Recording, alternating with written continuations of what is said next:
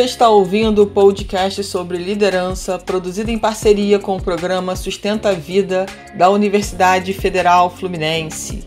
Fala, líder!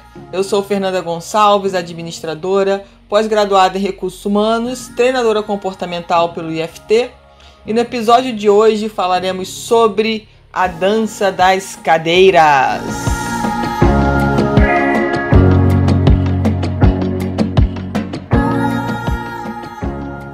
Então, vamos pensar sobre dan a dança das cadeiras no mundo corporativo? Eu não sei como tem sido né, a sua vida profissional, mas a tendência das grandes empresas, até das pequenas empresas, né, repensarem e testarem é, o modelo híbrido de trabalho, que nada mais seria é, parte do tempo em home office e parte do tempo na empresa. E aí, quando a gente fala da dança das cadeiras, é que na verdade a gente não vai ter mais aquela sala né, com o nome na porta, com um setor específico. É como se houvesse, a partir de então, um espaço onde, à medida que as pessoas é, tivessem que ir à empresa, de acordo com a escala que o setor fez, é, a pessoa, todo mundo pudesse utilizar o mesmo espaço.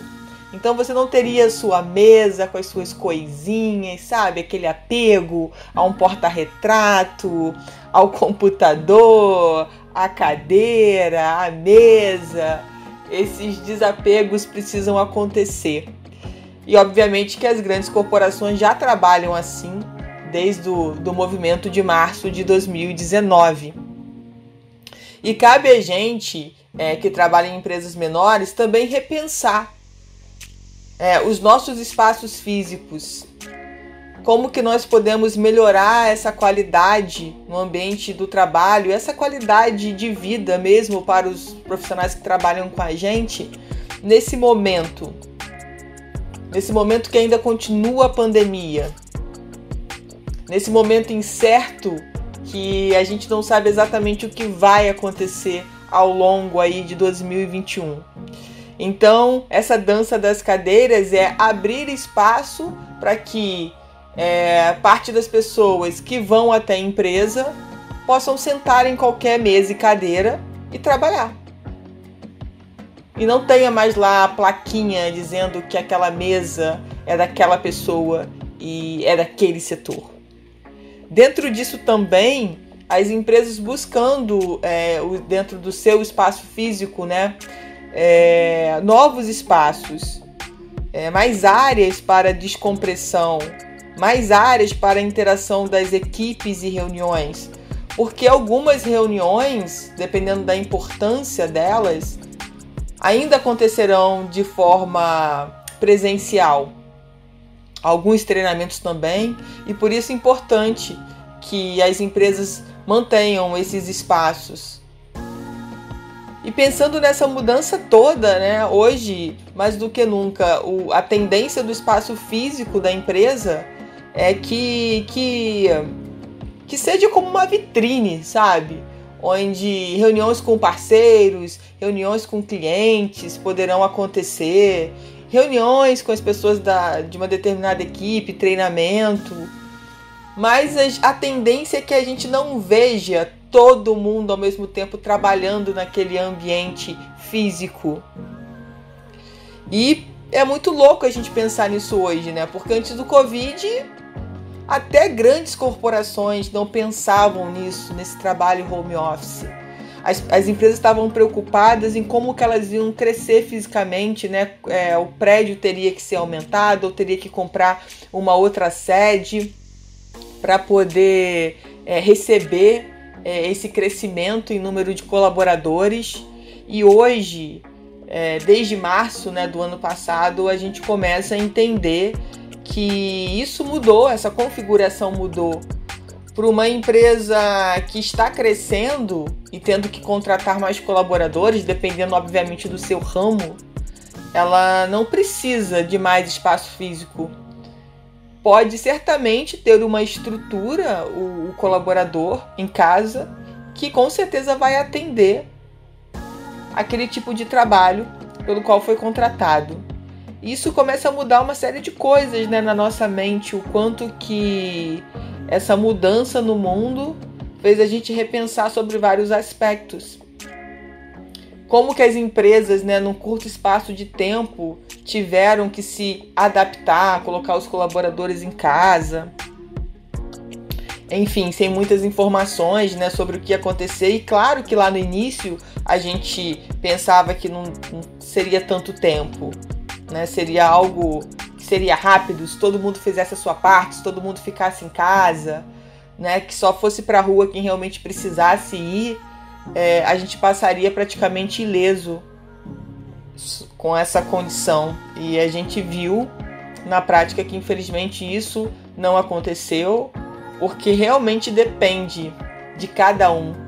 Não adianta a empresa te colocar em home office se você continua frequentando as festas, se você acha que é natural isso.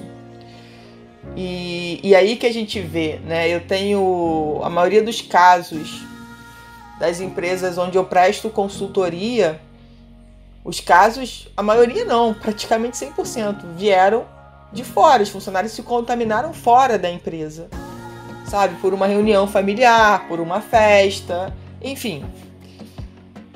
E é um vírus invisível, e sendo invisível, fica muito complexo. A gente precisa ter o contato, o, na verdade, a gente precisa ter a preocupação redobrada com todos os cuidados de saúde que a gente precisa ou precisou reaprender ao longo da vida. E aí vale a pena a gente pensar no quanto é, você também, como funcionário, ganhou de qualidade de vida trabalhando em casa. A gente sabe, né, que no início foi uma mudança muito abrupta e que a gente sofreu muito porque a gente não estava entendendo o que estava acontecendo, né? Como assim ficar em casa, não sair de casa, né? Como é que vai ser a ao mesmo tempo a nossa insegurança, né? Se os empregos seriam mantidos, se a empresa ia conseguir é, faturar, enfim, se as pessoas iam poder comprar o que a empresa vendia, se era produto ou serviço, eram tantas dúvidas que realmente assolaram muito a nossa saúde mental.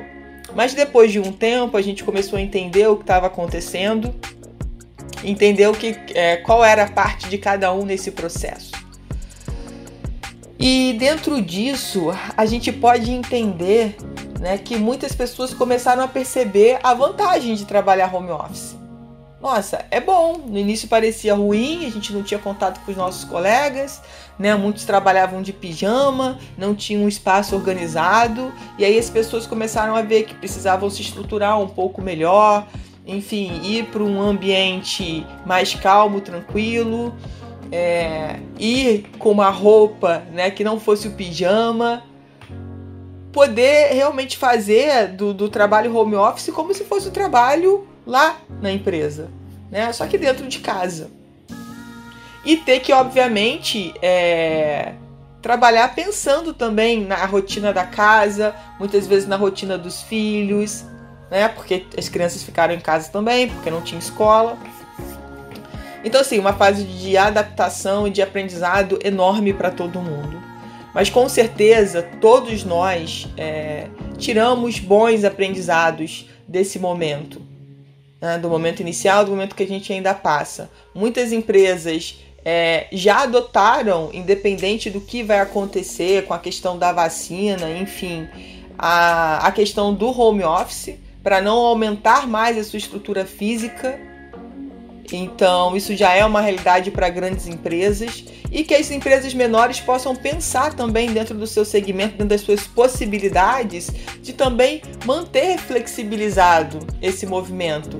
Esse movimento híbrido, que é parte da empresa, parte em casa, e o quanto que isso melhorou a qualidade de vida dos colaboradores o quanto que isso também impactou positivamente na produtividade dentro da empresa, nas relações de uma forma geral. E claro, não esquecendo a importância da gente manter movimentos ao longo do tempo é, de forma presencial e online. Então tá sempre mesclando isso. E isso foi incrível a gente ter aprendido como isso funciona bem e como a gente se adapta bem a tudo isso que está acontecendo. Mas a gente sabe que algumas empresas, alguns CEOs ainda são contra, ainda acham que todo mundo tem que sair de casa e trabalhar, é assim que funciona, e, e que é só esse momento do Covid.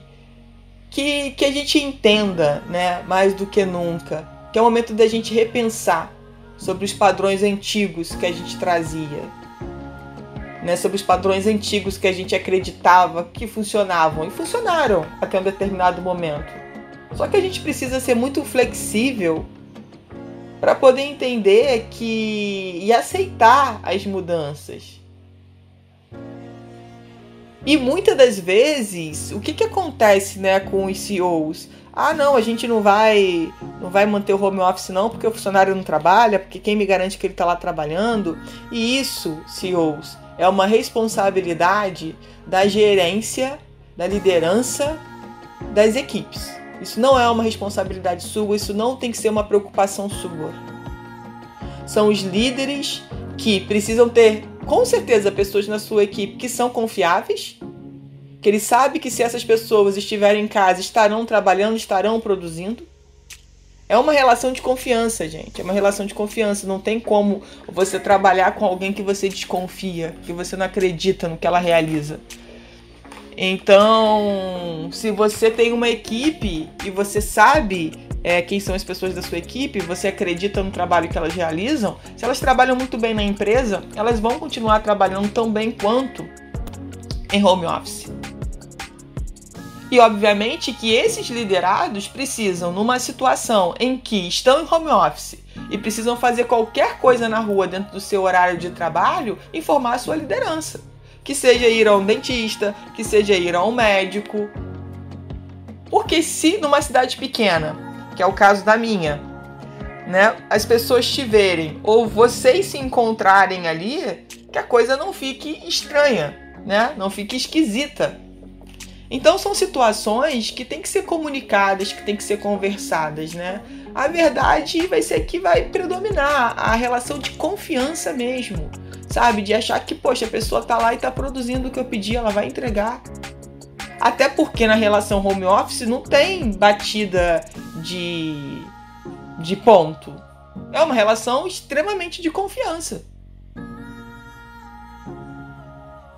E entender que a gente precisa é, cada vez mais estreitar essa relação de confiança entre os nossos liderados e como fazer isso ficar cada vez mais transparente e funcional.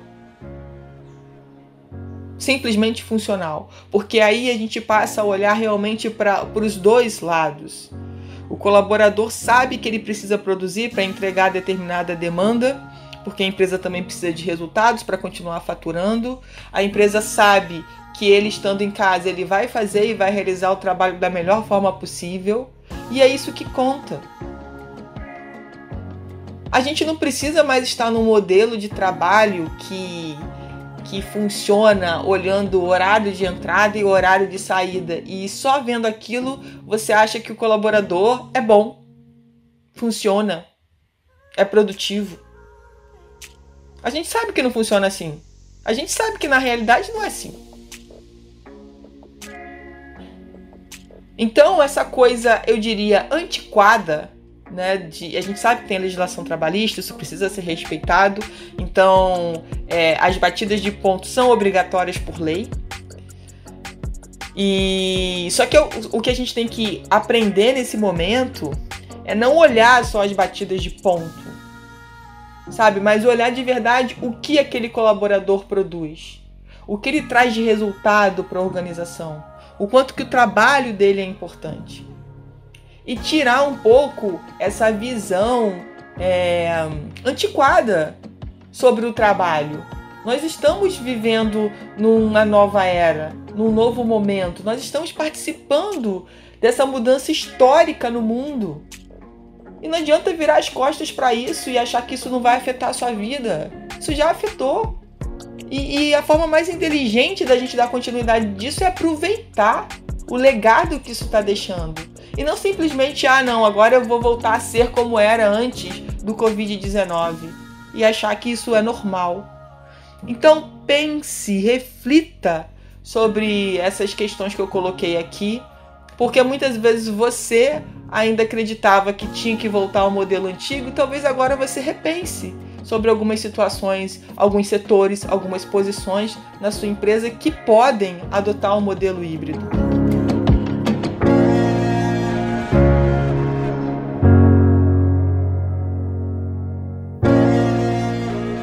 Você ouviu mais um episódio do podcast sobre a dança das cadeiras, do programa de extensão Sustenta a Vida da Universidade Federal Fluminense. Caso deseje enviar alguma mensagem ou dúvida a um dos nossos especialistas, basta escrever para podcast@sustenta-vida.com, colocando no assunto da mensagem o nome do especialista desejado para mais informações sobre nossos projetos, acesse sustenta-vida.com, nosso-ed.com e o meu Instagram, fernandagonçalves.treinadora.